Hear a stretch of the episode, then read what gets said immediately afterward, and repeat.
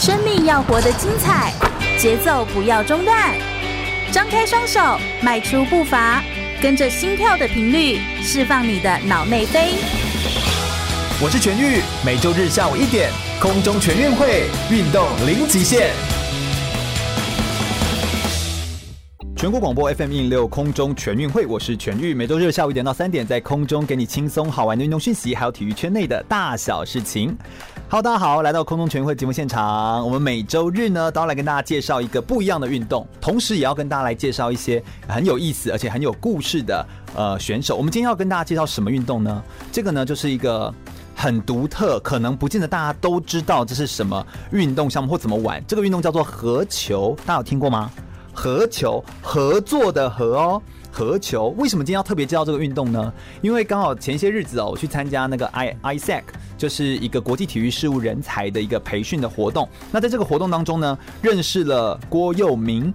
那郭明其实，在去年我们就有见过面。那刚好在这一次又聊到天，就想说，哎，是一个非常精进的选手。但他之后呢，就要去俄罗斯哈，就去进修，所以就之后就没有机会访到他喽。我就想说，哎，那既然都是合球专业，那不如就是邀请他来跟我们介绍一下关于合球运动是什么。那我来介绍一下这个佑明好了。佑明他目前是中华沙滩合球代表队的随队的经理，还有翻译。那同时也是沙滩合球的规则的编译。那目前是在大学，就是国体大合球队担任选手，然后也是在过去呢，也是在大学担当过合球队的代表队的队长，那也在国小担任合球队的教练。关于合球运动的推广啦、文件的翻译啦，或者是带队的一些经验啦，其实非常的有哦。那同时，我觉得在他出国之前，他的语言能力也非常好，所以邀请他来广播节目当中跟大家介绍一些他个人的故事，以及合球运动到底带给他怎么样生命上面的转变。我们先掌声欢迎郭宥明耶！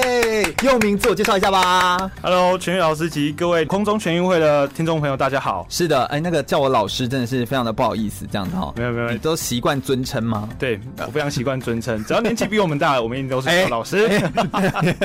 但就是我觉得佑明也算是很活泼，然后很知道自己喜欢什么东西，对不对？你是怎么样接触到合球运动？哎，在接触到合球这一块，其实是一个因缘际会，应该说阴错阳差吗？阴错阳差。好好好好好，对，我想说帮你美化了一下，这样 好，那是怎么样的原因呢？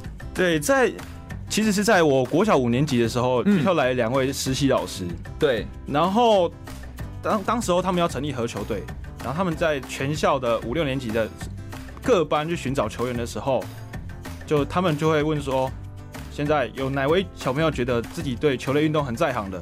那你就直接举手嘛。对，我就不知道哪来勇气，我就说哟，我可以哦，我可以，好有趣哦。但其实我并不知道。合球到底是什么？不过我以为小朋友都会就是就是都会觉得自己很在行，所以就会一直举手说我我我我我可以我可以这样子。我以为可能老师看我的身材比例可能比较啊对比较好一点。你真的身高很高，然后也算是比较魁梧这样子。对，你的身高算是几公分？我身高目前一八二啦。我如果我没记错，应该是一八二。OK OK OK，就是也蛮，但就是也有一定的身高，所以国小能够长这样子的身高，然后如果去打合球运动，也算是蛮有优势的吧？对，蛮有优势，而且。那个贺阻力蛮大的，嗯，因为有些有身高的人，他可能就想要去打篮球啦，打一些比较呃有名的运动啊，类似这样子。所以你就是有这个契机，有这个机缘接触到了合球运动。啊，你练多久啊？就是我接触了合球，断断续续加起来总共差不多十年。嗯，所以也算是有一段时间啦，这样子。然后国小有练习，然后好像听说在中间阶段的时候，有因为学业、课业还有家庭的关系，所以比较。就没有机会可以去练习。对，因为中间其实父母对练体育这一块其实是蛮反对的。哎、欸，其实全台湾很多的人都是这样子哈，蛮多家庭也都是这样子看的。对啊，就是会反对孩子做运动。你觉得你那个时候最能够感受到母亲反对的点是比较像什么？就是运动后会怎么样？父母坚持的点在于说。你接触了一个专项运动，还有专项训练的时候，你的功课就会跟别人一落千丈，一落千丈，跟别人有很大的落差哦，这样，以至于他们这个社会给他们的想法跟概念就是这样的，以至于他们对于自己的孩子就会觉得说，嗯，那我孩子是也有可能造成这样的后果，所以他们在这一块他们坚决反对。是是是，所以也是因为这个原因，然后所以才会让大家就觉得。不要把孩子送去学体育啊，或者说是学体育的孩子，好像就是真的是头脑简单、四肢发达。但其实我们空中全运会的节目，每一次在跟大家介绍，就是我们都邀请来了，真的是不但是有运动专业，而且也有想法，而且也是真的知道自己未来要往哪个方向走的人。我们也是更想要告诉所有的听众朋友们，就是运动它其实是一个可以发展的事情，甚至它在未来一定会是一个非常重要的产业。这个其实是在未来一定很有机会的。我想大家一定首先一定会最好奇，我觉得我们就直接破题好了哈，就是到底什么是？合球运动可不可以先帮我们快速的介绍一下？没问题。合球这个项目呢，其实这是不是所有人都会问你？就见到就哈，合球是什么？刚刚我们走进录音室的时候，其他的 DJ 就这样子啊，我就介绍一下说，哦，这是郭佑明，这合球运动的选手。然后大家说合球是什么啊？马上就直接问了我们第一个问题，对不对？合球是什么？来介绍一下。其实这个问题我见怪不怪，大家第一次听到的反应就是啊，喝酒，喝酒有代表队哦。但是其我我的其他喝酒代表队，我的其他队友在听到的时候会觉得。就是蛮生气，但是其实我觉得，这其实也就是一个反应哈，就是对啊，反映出大家还不理解。对，但是其实我觉得开玩笑完之后，大家都会很很愿意付出他们的精神跟他们的专注去听你在讲，所以接下来我在讲解的过程中，他们可能会比较就会比较专注。对，嗯。那你你会怎么去介绍他？好像因为他好像很容易跟一些运动搞混之类，你要怎么说明？对他，其实合球跟篮球还有篮网球是蛮容易搞混的。嗯，但最大的差别在于我们是男女合作的。嗯，男生女生同时都在场上。对，多少人？呃，分成四男四女，分成攻方跟守方。OK，嗯，对，只要你的分数两队分数相加是偶数的情况下。就要做交换，进攻方变防守方，防守方变进攻方。哦，OK，所以是一个是一个攻守会有做交换，而且男女全部都同在场上，所以同一时间场上会多少人？同一时间会有八男八女，八男八女，对，所以就是同时十六个人在场上这样子，所以这其实也是也算是人数蛮多的，因为你看那个场子场子大小是一样用呃篮球的这样的场地的大小吗？其实我们是以场地大小来做我们的。呃，变化对，缩小或变化都没问题哦。但我们是以三百六十度在做合球运动的，嗯，所以它是围绕在那个头的，算是篮筐对篮的地方，然后三百六十度来做，我们都可以做进攻，进攻，嗯，所以就是看不是看说那个场地的大或小，你们是可以再有一些调整的，对，嗯，所以其实这是一件同时这么多人，然后同时在这个场上来做比赛，然后它又跟篮网球又跟篮球最大的差异点就是在男女混合。对，这件事情，这是它的核心的理念吗？合球核心的理念就在于推动男女平等，还有讲究讲究公平性的部分。嗯，所以其实我觉得这个社会跟这个世界比较缺乏、比较弱的一块就在于男女平等。嗯，所以我觉得合球其实在推动上有蛮大的优势的。是是是，所以它也刚好符合我们国际上面的趋势。还有没有哪些地方比较独特？呃，合球是不是也呃跟篮网球一样是没有篮板？对，所以它跟篮网球这个部分是一样，但跟篮网球不一样的地方是它没有网子，是这样吗？对，哎，我觉得好难，我要这讲的很清楚，哎，就是我觉得好像在考我自己这样子。还有没有哪些独特的地方？合球，合球独特的地方在于说，我们的框呢比篮球更，只要是以国中以上程度的选手，国小的话就是以就是正常的高度，然后。只要是以国中以上的选手的程度，就是我们的框会比篮球框高五十公分哦，比篮球的那个高度再高五十，再高五十公分哦。为什么？比较困难度增加这样子？对，因为合球是一个讲究投射的运动，所以因为他们身高变高了，对不对？对哦，我就想说什么原因哦？那篮球为什么没有因为那个身高变高，然后就调高啊？这个部分可能要，这个部分可能是要问篮球专业人。对 对啊，我想说，哎，为何不改一下这样子哦？不过这也就是你就会发现，合球运动其实如果真的要聊起来，也有非常多的细节可以让大家认识。我想今天在空中全运会的节目当中，就是希望可以透过佑明来跟我们介绍关于合球运动，不管是规则、比赛，以及他自己个人透过合球运动帮助他做了一些转变哦，还有他在生涯历程上面有哪些的突破，都是因为有运动的介入，让他可以有所改变。那我想今天的节目当中，广播节目当中，我们用短短的时间。来跟大家分享有关于何球运动的介绍，还有郭佑明个人的生命的故事。我们稍微听首歌曲，马上再回来哟。我是田径四百公尺跨栏国手陈杰，您现在收听的是 FM 一零六全国广播全域主持的空中全运会。到全国广播 FM 一零六空中全运会的节目现场，我是全域。我们今天呢特别邀请到的呢是郭佑明，是我们的合球运动选手。我们先掌声欢迎郭佑明，耶！佑明帮我们自我介绍一下吧。我是目前就读于国立体育大学国际体育事务硕士学位学程的郭佑明，嗯，专长是合球，目前是国体大合球队的选手，嗯，也是桃园市智力国小合球队教练，目前也有在中华民国合球协会担任裁判的职务。对，然后我也以曾经以管理跟翻译的身份随中国队出战，所以其实能够有一些这个翻译的身份或者是管理的身份，其实算是我觉得蛮难得哎。你现在年纪算年纪轻轻，有这个机会去参与，所以合球运动比较有机会让就是给年轻人机会是这样的吗？对我我觉得其实，在推动这部分其实不遗余力啊，就是以嗯呃向下扎根为基准，对，让更多人希望更多人。来接触这项运动，然后并且在推动上会更加的当做种子般的散布，嗯，所以就可以让大家可以更像是小种子一样，然后把这个运动真的可以推广到世界各地。我想，错，呃，我们再把这个合球运动再讲的更详细一点。合球运动当中有没有一些呃，在它的独特的特点上面还有哪些？你可不可以跟我们稍微说明跟介绍一下呢？佑明，没问题。合球的独特点在于我们跟篮球很大的部分不同的在于我们不能运球哦。不能运球，对，那要怎么就抱着球往前进吗？我们需要靠传导球来把球往前推进。所以当你拿到球之后，你的身体就不能动。当我们拿到球之后，其实我们可以以一只脚为轴心脚，然后另外一只脚是可以动的。但你就要开始传球了，你不能运。哦，OK，这是很大不同哎，这真的很大不同。对，然后在另外一部分不同的地方在于，我们有一个叫做防守位的规则。对，这个规则最主要最主要是让。身材比较矮小的亚洲人有能力跟欧洲这些常人做对抗哦。OK，像篮球的部分，可能是你身高比较高，你去做投篮怎么样？小个子的球员就是守不到你。嗯，对。但是合球的防守位可以让身材比较矮小的亚洲人或者是一些其他国家的选手，可以在防守上有他们的优势存在。是是是，所以它等于也是。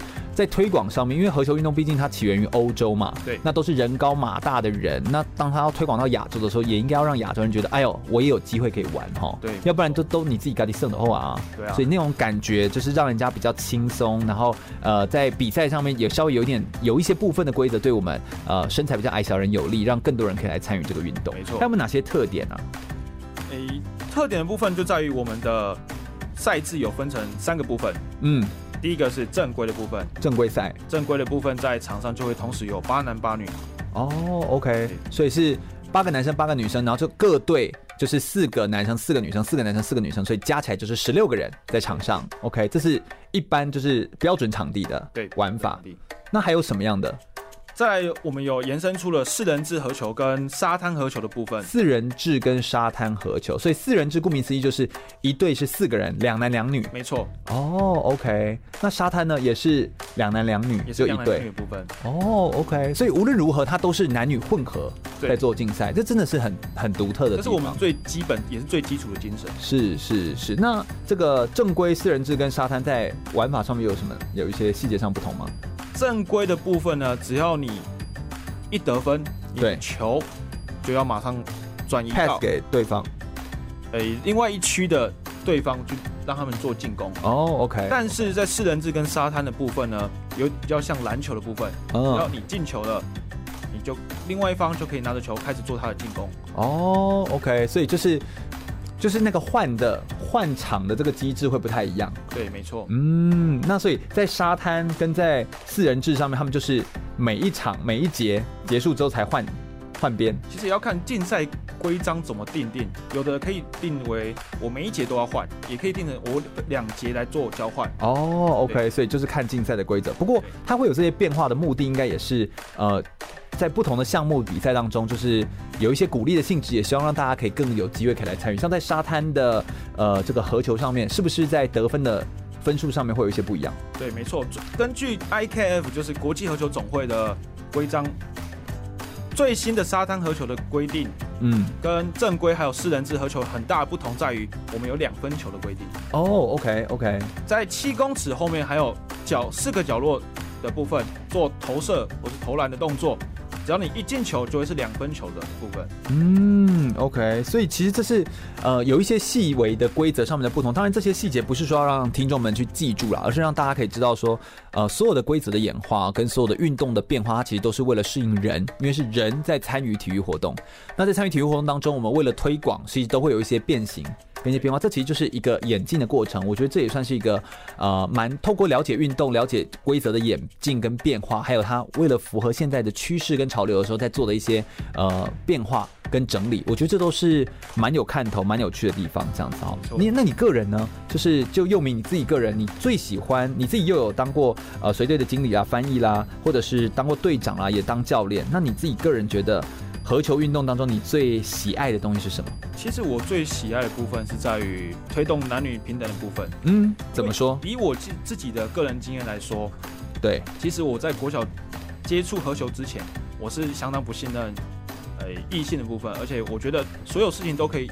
依靠我自己的能力，或是我单打独斗就可以去做完成哦。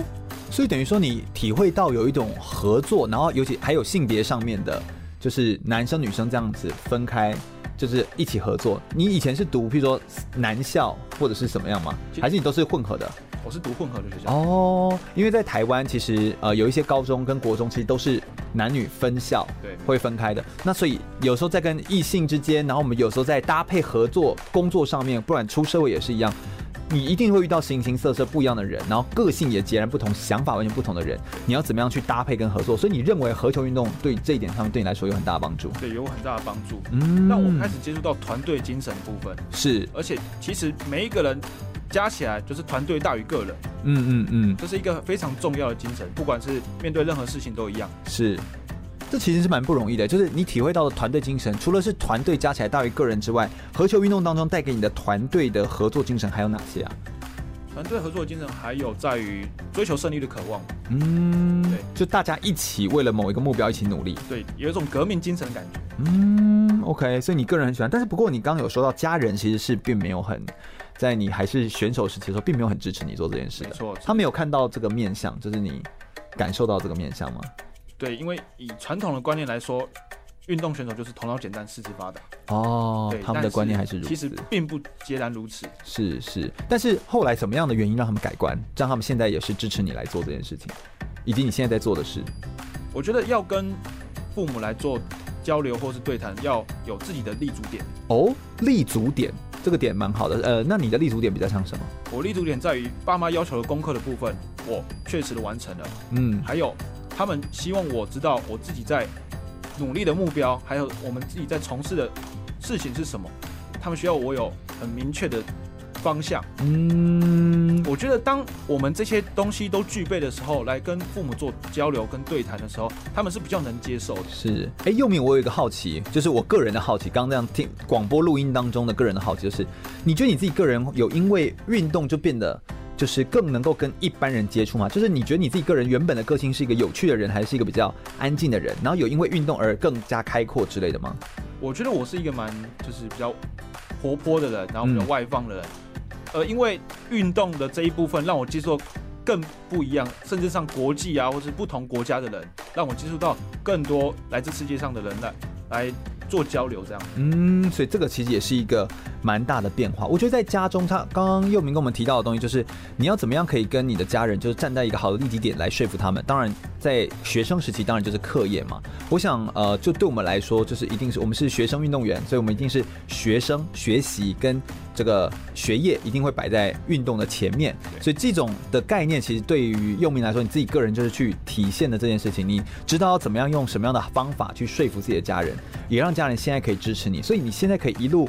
都做这些有关的和球运动有关的编译工作啦，或者是带队啦，甚至随时也会被派出国，类似这样的事情。现在家人就都比较支持你，你比较像是运动界的外交官了，这样。没有没有没有，对我有点夸奖。嗯，但就是运动界的就是和球界啊，我们有时候还是要有一些人去做一些国际体育事务嘛，就是一些外交跟交流的工作。那其实也因为这样的身份跟角色，如果你定位清楚，我相信家人是可以理解你，也是可以更加支持你的。没错，大概是像这样的感觉。嗯，所以我觉得等一下我们再来聊。下哦，到底在呃平常如果没有训练的时候，训练之余，那个又明又是怎么样增加自我增能，让自己可以有更多的学习，不管是在语言上面啦，或者是在一些呃其他的面向上，他是如何提升的，以及在国外有没有一些跟选手互动的经验，或者是他在跟选手互动的时候有没有发生一些有趣的事情，我们稍待一会儿都在广播中来跟大家聊聊哦，马上再回来。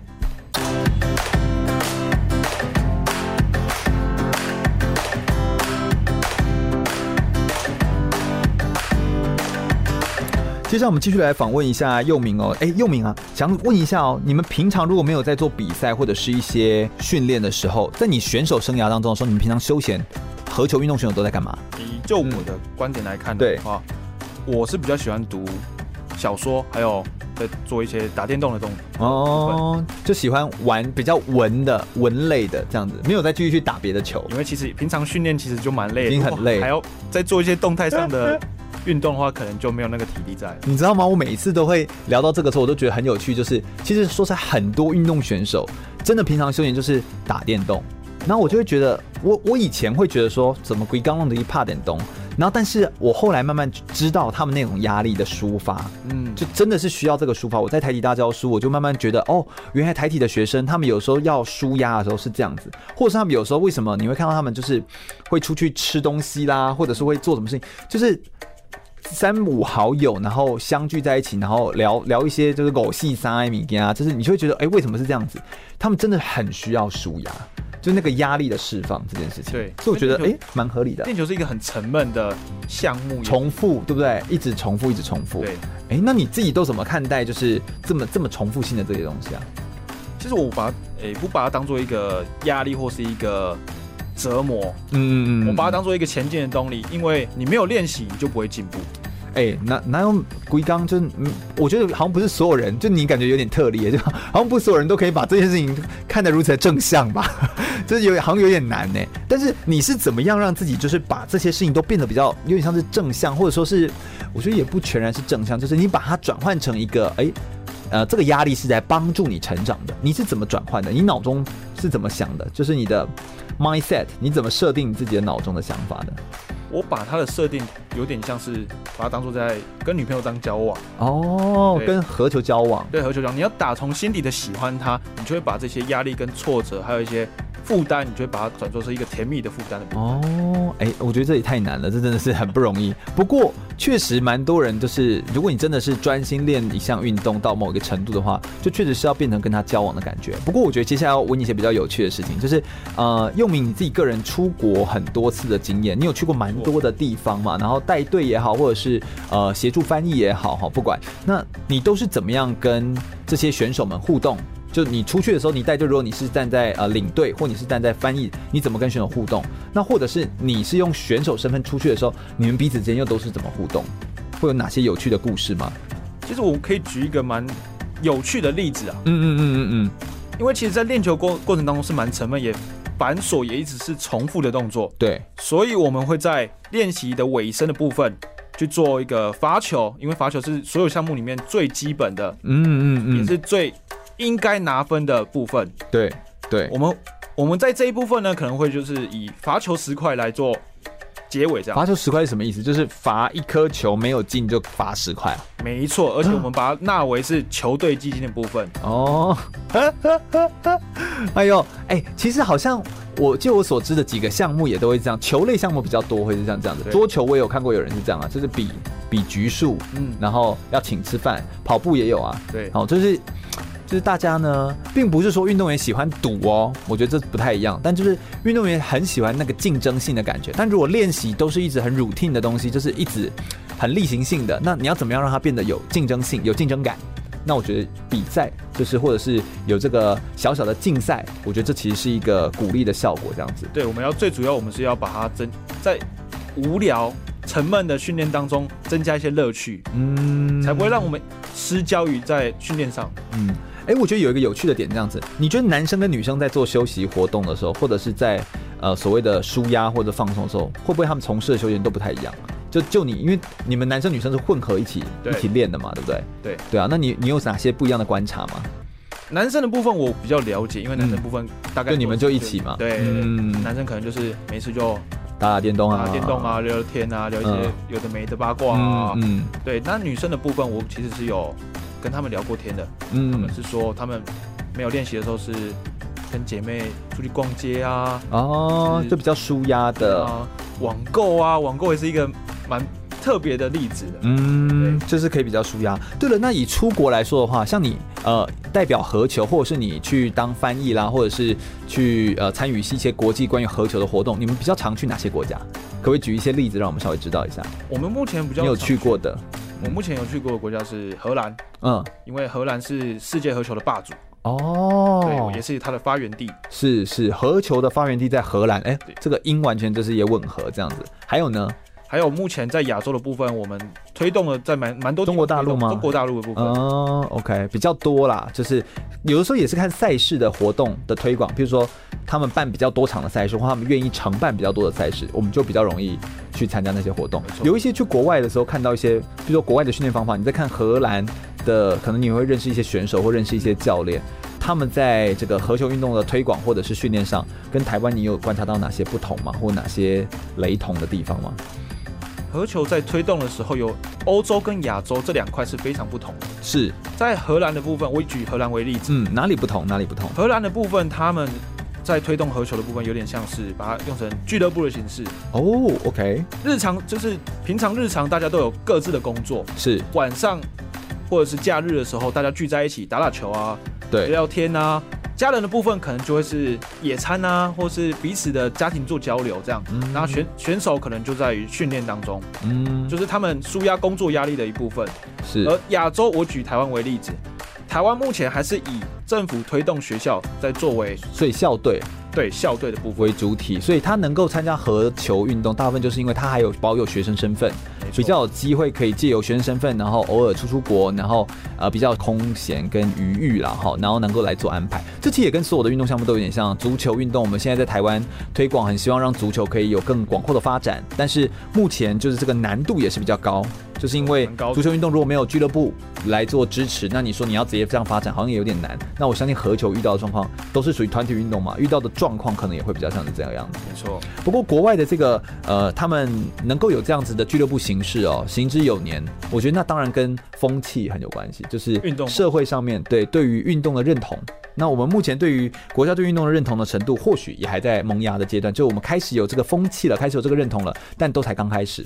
好，所以我觉得二零一七年从台北市大运之后呢，大家更有这个对于体育的热潮开始慢慢的起来，然后有一些呃对于一些球队啊或者是职业队的一些设计上的改革啦，或者是一些变形。但是我相信在接下来才正要开始，就是我觉得这些跟体育有关的东西，我们现在都是在铺路。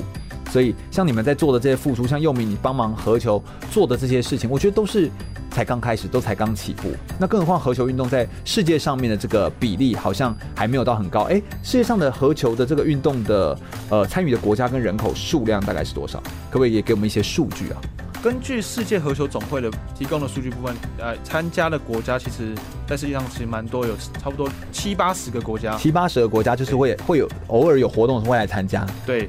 但是真正有在推动、有在发展的国家，差不多是十个，十个左右。就是是国家队嘛，就是有国家队，国家队有发展基础的国家队。哦，OK。所以以排名来说，那台湾的排名在前面吗？这个部分就是我们台湾可以值得非常骄傲的事情。我们目前是亚洲霸主。哦，在世界排名的部分是仅次于荷兰。对，没错。哦，所以我们是第二名，对，世界第二。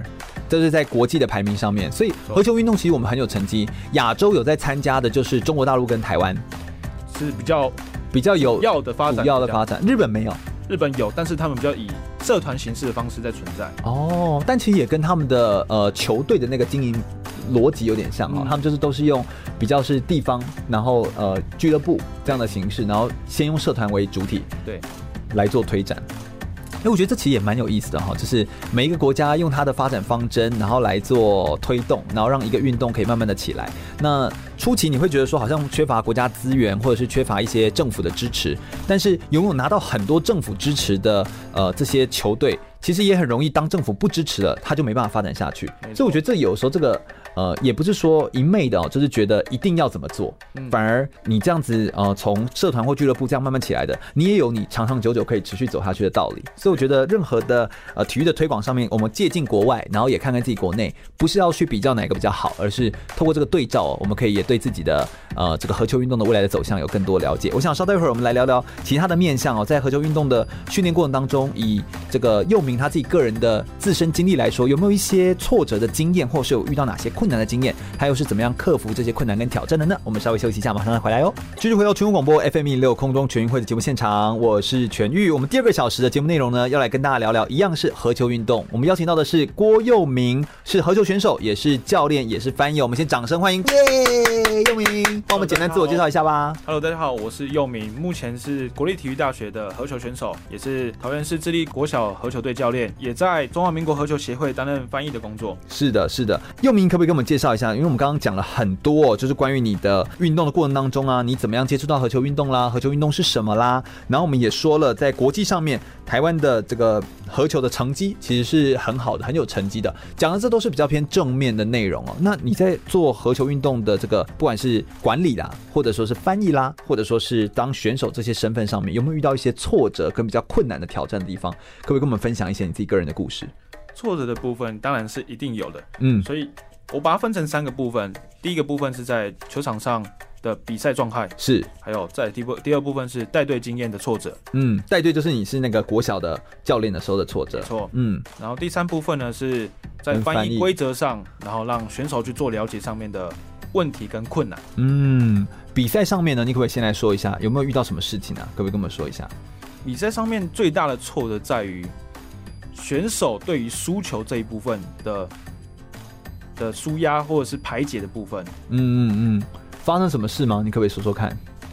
输球的部分我会这么说，就是来，因为我来自于实践大学，嗯，实践大学虽然在大川和久的列强中列为是甲一级，对，但是因为在学校的课业压力，嗯，还有在教授可能不会对体保生有过多的放纵。嗯，我是容易跟不上进度，然后最大最大的原因在于说，我们的学费是公立大学的两倍有余哦。对，所以高优秀的高中生往往会选择像国立台北教育大学啊、台湾师范大学这些列强，嗯，这些名校来去做他们的选择。嗯，那这样子会造成什么问题啊？这造造成的问题在于说，我们在选手断选手断层有非常大的落差。哦，OK，就是有一些选手就是。人不够啦，简单说就是这样，对不对？所以人数不够，那会那这样子的时候造成的呃困难上面，你是当队长，对不对？好像是你在实践是当队长，那你这样子的，你念实践外文系、应用外语系嘛？那你当队长，然后边打球的这件事情上要带队，哎，这样子又没有人可以上场，或者是没得替换，哎，那这样子真的要要怎么处理哈？这部分呢，因为其实我觉得在球场上最可怕的不是输球。可怕的是把输球当成一种习惯，进而变成一种麻木。哦，就已经习惯性的输球。对，习惯性的输球，队员就会告诉你说：“啊，反正我们就会输啊，那么认真干嘛？哦，来当陪衬的啊，或者是我，我就我们就是这样子啊。”啊，哎，但你们还是假一级哎。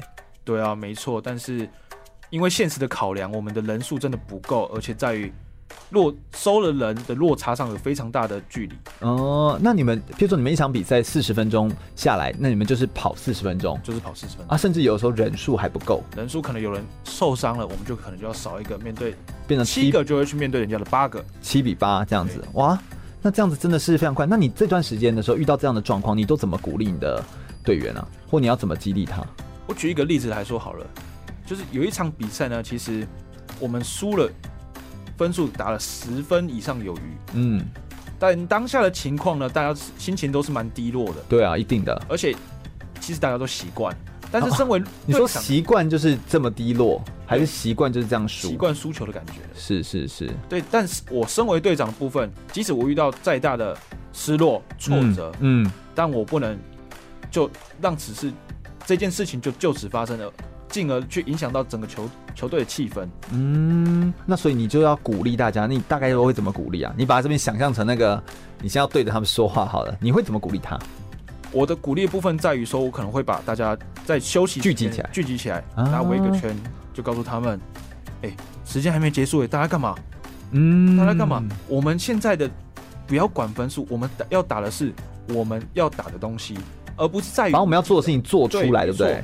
嗯，我们要做的事情是，我们要追我们平常训练所需要的东西，还有把它发挥到场上。而不是我们追求分数上的多寡，是是是，就真正发挥我们练习的时候的应有的水准嘛，把该做的事情做出来就好。至于别人真的就比我们厉害，那就他们有更好的选材，有更多的呃人，然后有充分的休息，这个当然我们就没办法控制。但是我们做我们能够控制的，对，哎，这其实蛮好的哈。就站在这个立场上，纵使这样子后来不见得说这都有改变，就是不见得说有办法从这个甲一级的可能是垫底的排名，然后就直接冲到甲一级的第一名，不见得说可以有这么大的很像。那种 很像在写一些特别的剧本跟剧情一样哈，就是非常激励人心。但是我觉得这个过程也都会变成你自己个人的养分。你有没有在这件事情上面学到些什么？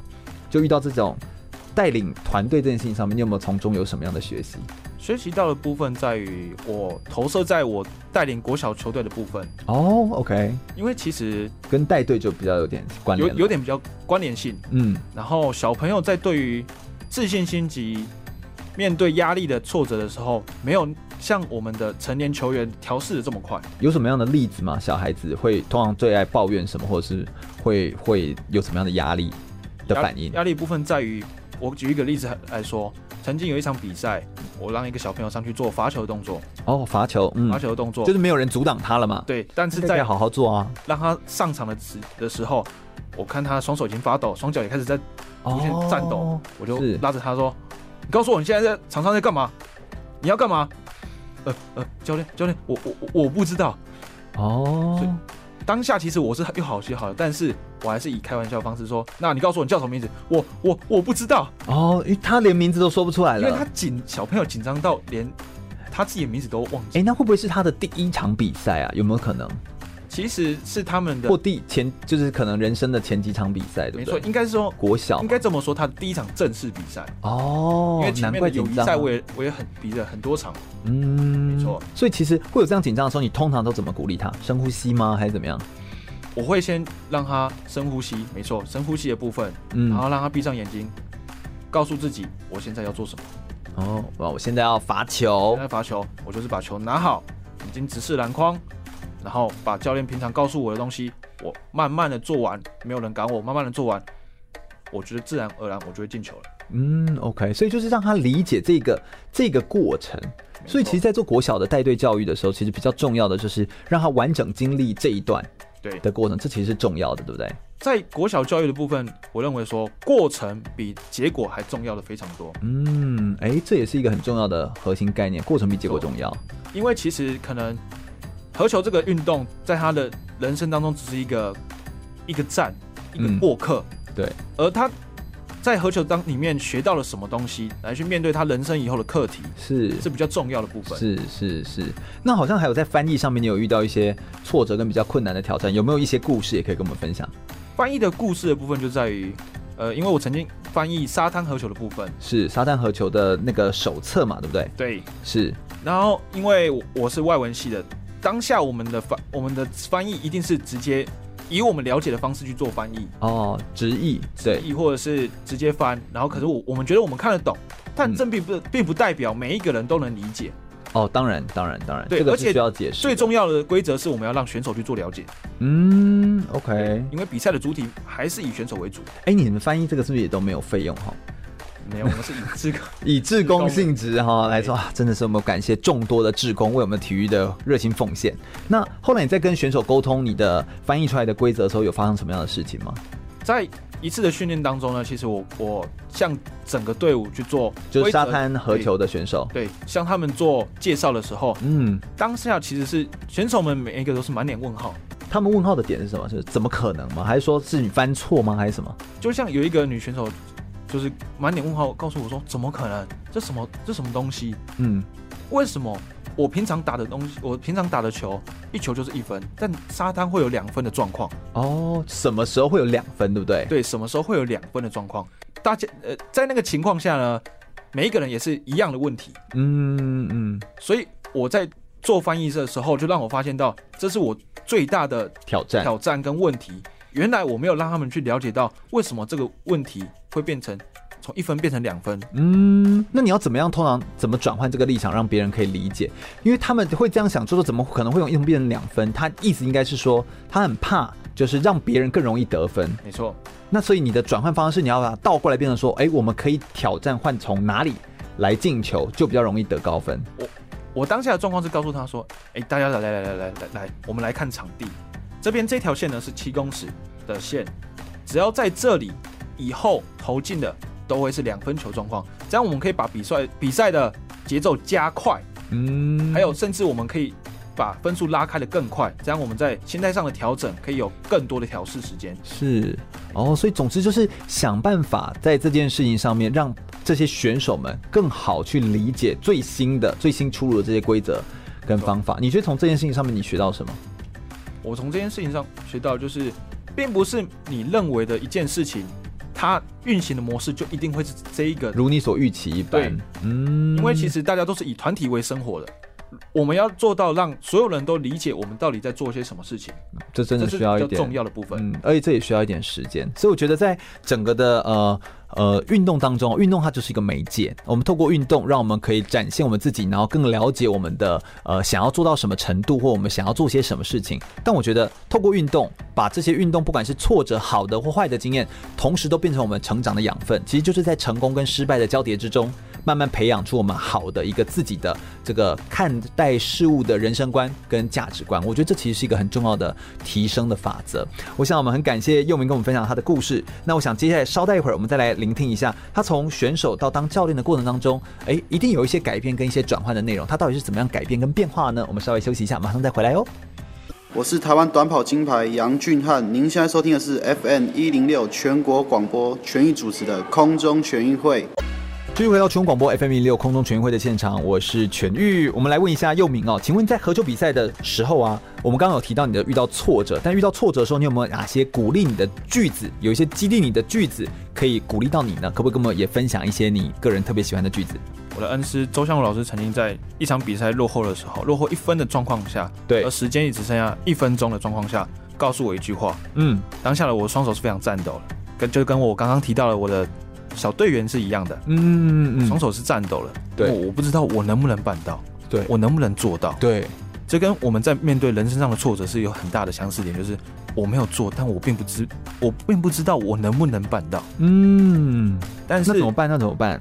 教练就抓着我的双手，看着我眼睛说：“球是圆的，时间还没结束之前，什么事都会发生。哦，不不准给我放弃。”所以这其实也很重要。这句话对你而言，呃，为什么你到现在印象深刻，然后记到现在？哈，这句话的重点就在于说，我把它投射在我面对事情的部分。嗯嗯嗯，即使不是在球场上打球，对，我面对到任何事情也一样，我的结果都还没有出来，我怎么就可以预想到这个就是一个失败的结局呢？是是，所以当比赛都还没结束，你自己就先放弃的时候，其实你就已经结束了。对，所以不能够提前去自己去结束那个比赛，你结束了。你心态上结束了比赛，就等等同于结束了你自己。嗯，哎、欸，所以这真的是很重要的一句话。然后这句话也影响到你现在，可能你在传递你的这个合球训练的讯息的时候，给这些国小的小朋友的时候，你应该也是秉持着这样子的立场跟这样的心态，然后去鼓励孩子。永不放弃是我一直坚持的点。嗯，还除了这句话之外，有没有一些其他的句子也是你个人非常喜欢的？呃，第二个部分呢是一句英文，哦，是英文部分是 Never quit until I win。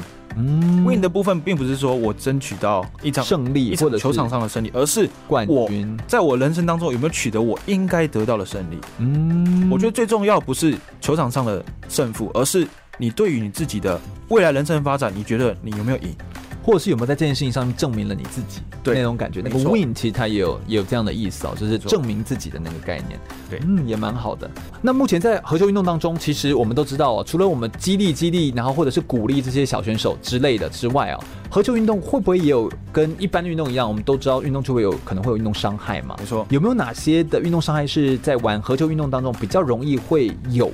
可能会发生的运动伤害，最容易的会比较像什么？因为我们在做进攻或者是移动位置上会有很大的变换，所以这在对于脚的压力会是一个非常大的负担。所以是脚踝比较容易受伤，脚踝或者是十字韧带的断裂，或者是半月板的磨损。哦，那所以就是跟篮球非常像啊，就是就跟这些只要是呃嗯投篮，然后球类竞争性的球类运动，其实这呃足底的、哦、这个脚的使用。比例其实真的是非常高，他要快速的做身体的切换。对，在做移动当中的时候，其实会比较容易受伤。这样子。那你自己个人有受伤吗？其实我在这一点我比较幸运，我受的伤都会是皮肉伤而已。哦，OK，OK，OK，所以这其实就还好，因为我觉得运动受伤这件事情就很容易在运动生涯上，也是我们要来谈的。运动生涯上面就很容易阻断。你自己个人哦，就是怎么看待自己一个身为合球选手，然后你自己的未来的规划，以及如果今天有别人也想要来参与合球运动的话，你会给他什么样的建议？我们先说说你自己个人对自己的生涯规划好不好？你有没有什么还想要下个阶段挑战的事情？我觉得目前近几年来的国体法的增订跟修改，还有社会上风气改变，虽然有对运动员有比较友善一点，但是我认为大环境对于运动员来说其实是仍旧非常不利的。嗯，所以。我们在未来规划的的方向的部分，是我们必须也一定会遇到的问题。嗯嗯嗯。但是我对于我自己的期许，目前的期许是说，我是一个学生运动员，学生两个字永远在运动员前面，我应该把我学生事情的本分上去完成，才会去做。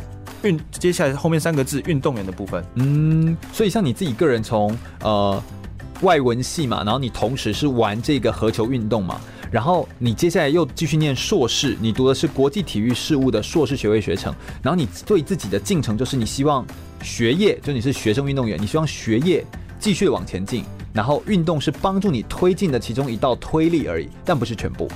当然不是全部，而是我舒压或者是排解。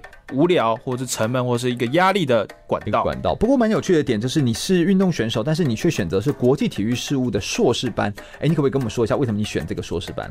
我选这个硕士班的最大的目标在于，我想帮一些可能语言能力上没有那么好的选手或者是球员，对，帮他们做申诉，或者是在做对谈的部分。嗯，或者说是在国际的事务上面的时候，他们如果需要一些协助的话，没错，你们可以伸出援手，可以用你们的专业，然后去协助到同样热爱运动这些。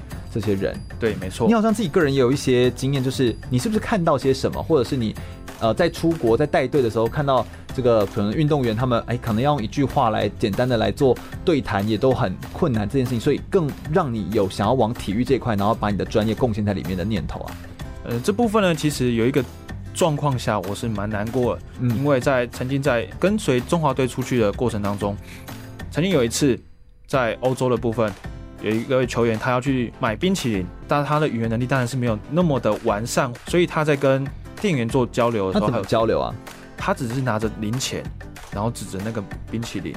哦，对，但是那店员没有办法理解吗？没办法理解，他他以为他要干嘛？因为那其实那个冰淇淋除了那一个之外，他还有好几种口味。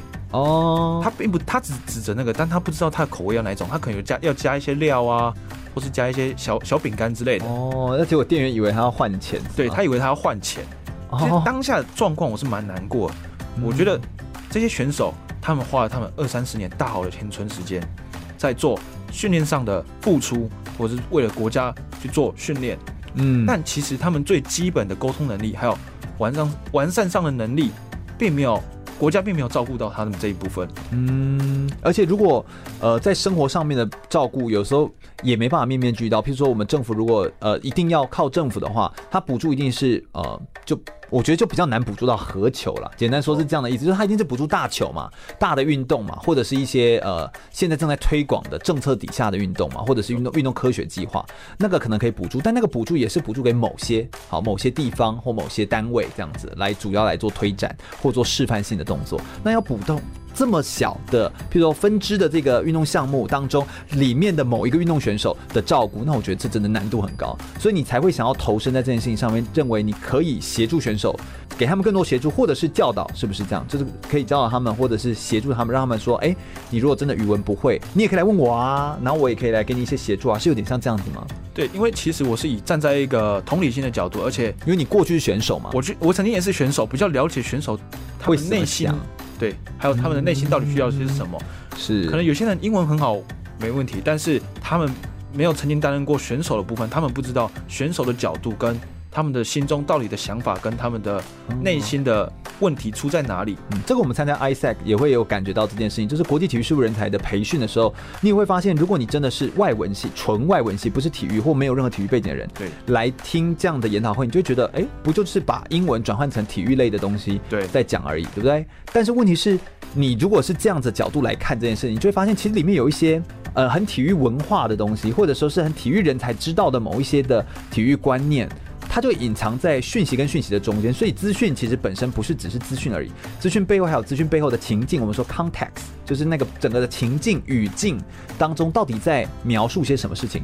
呃，纯外文系的人就比较没办法理解这件事情，对，所以他也比较没办法知道运动员到底他们之间卡住的点是什么，类似这样子。所以你会觉得你自己可以担任像这样的角色？没错，我在这个部分可能会对于纯外文系的。同学或是学长学姐来说，我会有比较大的优势的部分。嗯，因为你自己有经历过嘛，所以我觉得有时候这这也算是另外一种同理心了。就我们可以真的同理别人，然后知道设身处地的为别人来着想。以生涯规划来说，如果能够有一个人长时间来帮你做陪伴，说出来，这真的是一个非常有帮助的一件事情。没错，是的。我想我们等下最后一节节目内容来跟大家聊聊，你当教练的这段过程当中，从选手到教练这段经历，又有哪些突破跟转换跟心理的改变的点呢？马上再回来哟。我是奥运体操选手李志凯，您现在收听的是 FM 一零六全国广播全域主持的空中全运会。继续回到全国广播 FM 一零六空中全运会的节目现场，我是全域。我们最后来访问一下郭佑明选手啊，从选手到当教练或当老师在做教学哦，你觉得在这个过程转换的过程当中，选手跟教练之间，你觉得最大的不同地方跟差别在哪里啊？我觉得最大的不同在于，我从选手的角度出发呢，我只需要。完成教练交代的训练，对，还有个人状态的维持，嗯嗯嗯，然后在球场上就是好好表现，好好表现，然后拼尽全力来争取胜利。是是，你的专注点就是在球场上，你其他都不用管。没错，嗯，那你觉得现在当教练呢？但是换个场景，如果从教练的点出发的话，又不一样了。嗯嗯嗯，因为是以基层教育为基准的话，我要顾及到的层面就非常的广。对，包含哪些？包含的就是小到可能小朋友。的个人的卫生习惯问题哦，生活啦，卫生，还有成绩上，我们身为教练还是要顾及的部分。嗯，而且你们都是男生女生混合在一起，是不是男女之间这个东西你们也要管？会吗？对，我们在这部分我们还是会有。建立一定的标准跟准则来告诉他们哦，能不能这么做？不过我觉得这也算是在我们的体育教育当中，或许也是蛮好发挥的一点。现在不都素养导向课程吗？对。然后这是好像在发挥上面，你们又比较可以呃讲讲出重视性别的平权啦，或者是重视一些什么男生女生之间的关系互动啦。所以我觉得这一块好像也算是蛮蛮能够做说明的部分。你有没有一些例子，就觉得身为教练才要处理一些比较棘手的一些事情，曾经有过的？我曾经有一个有过一个经验，就在于说。哎、欸，我在训练过程当中有一个女小女小球员，嗯，她在练球练到一半，突然她跟我说：“老老师，我流血了。”当下我的想法是流血，流血是难免的事，手流血还是什么？受伤跌倒？对啊，就是大家都会难免。我就说我也会流血啊。然后然后呢？但是他说我我那里流血了。当下我的脑中是空白，他那里流血是他月经来了啊。了解了解了解。那以一个男性的角度来出发的话，可能我们当下的状况是我没办法去处理的。嗯嗯嗯嗯嗯，对的哎，没错。因为当下怎么处理啊？我当下其实是有分几个步骤。第一个呢，我可能跟小朋友、其他小朋友说，因为其他小朋友当下的状况是也愣住了。对，因为在场也有男球员。你是说血都滴出来了吗？没错，就滴出来了。哦，那真的是，而且小朋友也很小朋友有些没见过的话，没有见过，他第一次来可能会对，哦，我我流血，他他觉得是一个很严重的状况，对对，所以这时候是怎么办？先请他去阴凉处休息。哎，这部分我我是先告诉大，我机会教育告诉大家说，这是人在成长过程中一定会面临到的事情。嗯，然后我说其他人继续练球，嗯，然后我请这位女球员到阴凉处做休息的部分，然后接下来我就。打电话给女给女老师，然后请她来协助我做处理，可能去带她去教她怎么做啊，或是帮她换。或者女老师可以直接帮忙换，对，没错，或者是直接教导她。对，这部分是我比较。帮不上忙的，帮不上忙也不能做的部 分啊，我也帮不上忙。好，但总总之，我觉得这个也是呃不太一样的地方。但当然，我们都要学，然后也都要教育。但我觉得一个处理流程，就是这确实是以前身为选手的时候完全不需要担心或不用顾的事情，对不对？就以前身为选手，我会觉得嗯，那关关我什么事啊？你就自己去玩啊。那哦，我是男生，以男生男性的角度来出发的话，那其实是。并不关我们事的，是是，对，是是。还有哪些吗？还有哪些你觉得有很大差别的地方？很大的差别在于，其实我以前在当选手的时候，如果看到队友在比比到一半或训练到一半的时候可能吐了，我们是嘲笑的方式。哦，哇，体能那么差，哇，练球练到一半以为吐。可是我在带队的状况下呢，曾经有几个小朋友，我对他们的要求是基本就是两百公尺跑四圈，在做在做暖身的动作。对。但是有一个曾经有一个女球员，也是女球员部分，她就跑一跑，跑第三圈就是老师，我想，然后就吐了。哦，当下状况是，我也是愣住了，嗯，他他还没有说完他要说的东西，他他就吐出来。出来了，太对，嗯。但如果以一个选手的角度，可能会啊嘲笑，但是以一个教练的角度来讲，还是要处理，还是要处理。但是我们不能以嘲笑的部分。当然，其他他的同才一定会嘲笑，但是我是。我当下的处理部分是在于说，关你们什么事？大家都会有不舒服的时候，嗯，所以反而变成某一种的教育的某一种教育，对，而不是让他们继续他们嘲笑这个行为，是是，对。然后我跟这位小朋友是说，每一个人都会发生这种情况，但是我们要试着去做自己的处理，嗯，所以我就请他去拿拖把跟。水桶来去做清洁的动作，嗯，因为其实他吐完，我有先问过他，还会这么不舒服吗？他就说，嗯，老师我好了。那你就请他，就是今天可能先休息，但你就也要把这边东西清一清。对，因为我觉得不管是什么样的情况。自己发生的事情或自己做过的事情，都要去自己去负责任完成它。嗯，所以这就变成其实教育的意涵，在国小阶段的学生，好，或者说是年纪比较低的学生，他们其实年纪比较小嘛，就先把这个教育这一块品格啦或等等之类的都先培养起来，这其实是最首要的，也是最重要的一件事情。我觉得小朋友的部分，他们会。对你要产生一个信任度的部分，对对对，因为其实像他们可能在班级上啊，会有一些问题或是一些纪律上的问题产生。嗯，当下他们的导师可能是马上来找我，哎，郭教练，那个谁谁谁又发生什么事情了？啊，对，我的做法是，我会老师的说法先听完，是，然后我会去找这些球员求证，求证说这个部分到底是怎么发生的。嗯嗯嗯嗯，然后小朋友就说，嗯，老师怎样怎样怎样。两方经过同整跟融合之后，我会去做一个吸收，或者然后再去解释它。然后小我我发现到最主要的点是在于说，可能班导在处理一次那么多状况的情况下，他只能选择先快速处理了。对，就先骂，先制止这个事情发生，持续发生。所以小朋友在五六年级的状况，可能开始有青春期的产生的时候，他们会会抗拒的。嗯，所以我。我的做法呢是做是先我先做给你看，对。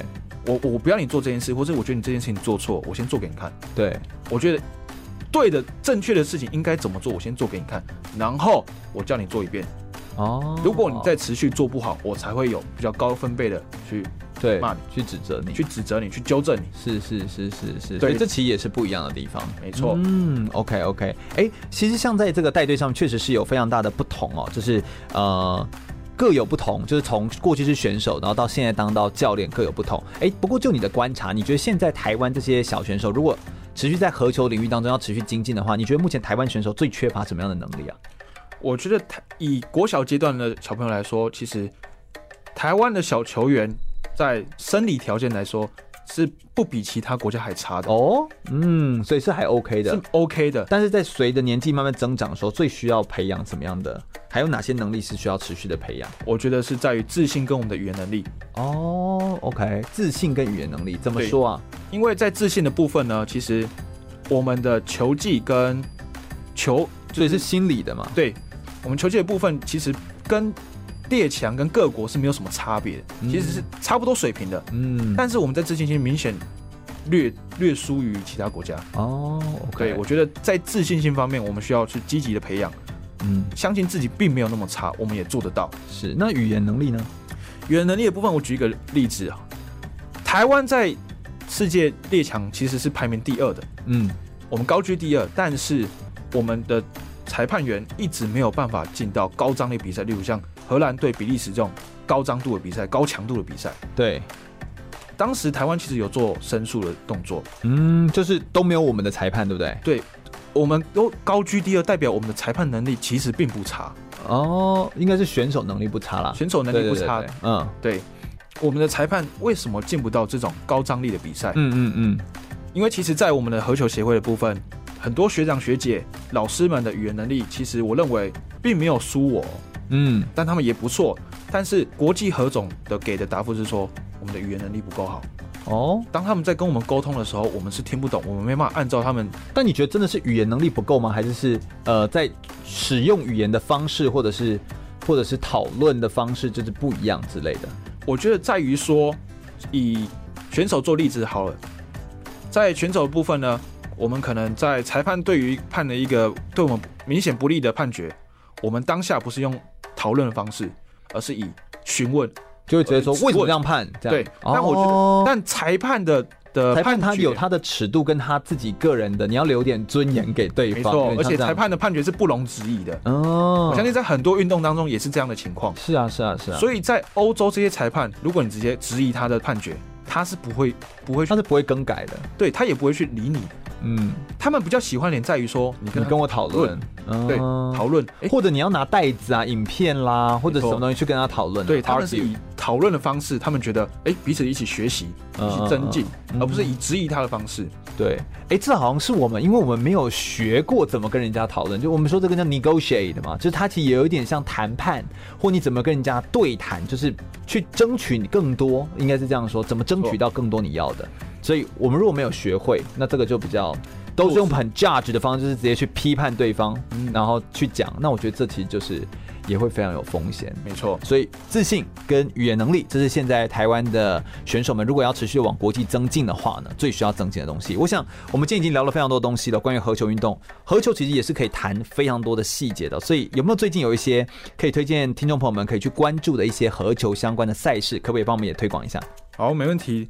我们在端午连假的部分有桃园市长杯合球锦标赛，嗯，这是一个非常高强度，因为桃园是台湾发展合球的一个重镇，嗯嗯嗯，所以我们有一个非常高强度桃园市长杯合球赛，你可以看到很多国手都会在这里增进他们的球技，还有保持他们的状态。对，还有在六月五号到十一号，位于中国大陆的郑州的二零一九欧亚合球对抗赛，嗯嗯嗯，中国的部分会邀请荷兰或者是比利时这些。世界排名非常前面的国家来跟我们还有大陆去做对抗，来做交流的部分，是是。